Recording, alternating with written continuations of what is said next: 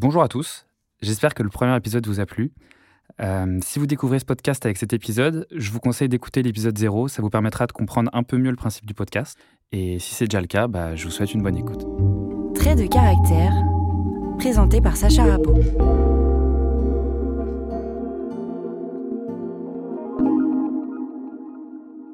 Tout d'abord, je pense que pour bien commencer ce podcast, il est important de définir le principe du FOMO. Alors FOMO, ça veut littéralement dire Fear of Missing Out, soit en français la peur de rater quelque chose. C'est un terme qui est apparu en 2004 par euh, Patrick McGuinness, un écrivain américain ayant étudié à Harvard. Il remarqua qu'il y avait une frénésie sur les campus américains des élèves à vouloir participer à un maximum d'activités possibles euh, afin d'en rater aucune et donc de pouvoir se construire le plus grand réseau d'amis. Avec les années, le hashtag FOMO euh, s'est développé sur Twitter, Facebook et Instagram, et les gens ont commencé à l'utiliser pour définir un peu leur anxiété de ratage, entre guillemets. Donc je vais essayer de comprendre avec vous comment on en est un peu tous arrivés à développer ce syndrome avec l'évolution des réseaux sociaux et euh, quelles en sont les possibles solutions. Avant de commencer, euh, j'aimerais vous dire que ce n'est pas vraiment quelque chose d'anodin et que le FOMO c'est un vrai syndrome existant et qu'il y a plusieurs études scientifiques à ce sujet. Alors c'est principalement des études américaines et, en France on en parle moins, mais euh, quoi qu'il en soit c'est un sujet qui est assez sérieux et ça peut amener à des véritables causes d'anxiété. Donc je me devais de revenir un peu là-dessus avant de commencer. Pour savoir si tu as le FOMO, c'est simple. Si t'es frustré quand tu vois que tes amis sortent et que tu peux pas être avec eux parce que t'as peur qu'ils s'amusent de ouf sans toi, t'as le FOMO. Si t'es omnubilé par les réseaux sociaux car t'as besoin de tout savoir sur ton entourage par peur de louper la soirée du siècle, t'as le FOMO. Si t'es pas capable de rentrer chez toi quand t'es KO ou quand c'est la fermeture du bar parce que t'as peur de manquer un événement exceptionnel, t'as le FOMO. Bref, si tu veux être partout à la fois et manquer aucune soirée, t'as le FOMO. Déjà, avec toutes ces raisons, si certains d'entre vous se reconnaissent un peu dans ces différents exemples, je pense que l'épisode il est fait pour vous. Comment ça arrivé et euh, pourquoi on développe ce syndrome? Alors comme je l'ai dit en intro, euh, avec le développement des réseaux sociaux, on a commencé à avoir accès à la vie de chacun de manière quotidienne. Au début, c'était Facebook et c'était simplement des photos ou des statuts euh, que les gens partageaient. C'était généralement des souvenirs de vacances.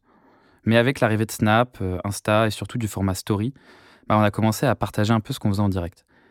Et c'est ça le problème, c'est qu'on a commencé à rentrer dans la vie quotidienne des personnes. Et de plus en plus de gens cherchent ça. Si je prends l'app Biril, qui fonctionne de ouf en ce moment. Le concept, c'est carrément de prendre une photo en direct pour montrer à tes amis ce que tu fais au moment même. Genre, c'est l'application idéale pour développer du FOMO. Et le problème, c'est qu'avant, on ne savait pas ce qu'on faisait en temps réel. Et si nos amis partaient à une autre soirée et qu'on n'y était pas, eh ben, on était au courant de ce qui s'était passé que lorsqu'on la revoyait. Et désormais, vu qu'on a accès à tout en direct, bah, normal qu'on développe du FOMO. Si tu te rends compte que tu étais à une soirée et que euh, finalement ton crush est arrivé pile au moment où tu es parti et que tu le vois sur les réseaux bien après, bah, normal que tu commences à développer du FOMO. Malheureusement, euh, les réseaux font partie intégrante de notre quotidien désormais. Donc c'est extrêmement difficile de s'en détacher. Et à force de passer notre vie à regarder celle des autres, on en vient un peu à avoir l'impression que la nôtre est fade et insipide. Et on commence à envier celle des autres et à vouloir ne rien manquer. Et c'est comme ça que le FOMO commence à devenir quelque chose d'un peu plus sérieux et psychologique. Sauf que ce qu'il faut garder en tête, euh, c'est que les gens sur les réseaux, bah, ils publient ce qu'ils veulent. Ils vont jamais te montrer quand ils sortent les poubelles ou euh, quand ils ont la tête dans le cul le matin on est arrivé à un terme où tout va tellement trop vite qu'on prend même plus vraiment le temps de faire les choses et beaucoup de gens réfléchissent plus à ce qu'ils vont mettre dans leur story plutôt que de profiter du moment présent. Peut-être parce qu'ils ont généralement envie de flatter leur ego ou de montrer qu'ils ont la meilleure des vies. Comment échapper au FOMO? Je pense que dans un premier temps, il faut se détacher des réseaux à fond. Alors c'est vraiment d'une banalité affligeante dit comme ça, mais je pense que c'est la solution la plus efficace.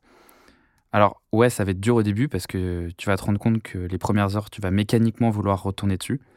Mais au bout d'un certain temps, genre au bout de deux, trois jours, je sais pas, tu vas te rendre compte que ton FOMO va petit à petit diminuer parce que tu sais pas ce que font les autres dans leur vie. Et tu te mets à te rendre compte que bah, t'as pas spécialement envie de le savoir. Dans un second temps, je pense qu'il faut réussir à comprendre que quand tu vas être partout à la fois, bah, au final, t'es nulle part. Et apprendre à vivre le moment présent, c'est devenu de plus en plus dur. Pour ma part, plus je vis et plus mon FOMO disparaît, parce que je me dis que j'ai plus 16 ans et aller de soirée en soirée pour parler à des gens que je reverrai plus le lendemain, bah, j'en vois plus l'intérêt.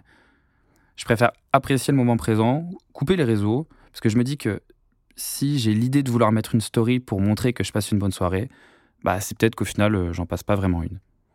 Pour conclure, je pense que le souci avec le FOMO, c'est que c'est un sentiment de frustration qui nous arrive lorsqu'on se rend compte que le quotidien de nos proches sublimé par les réseaux sociaux semble bah, plus excitant que le nôtre.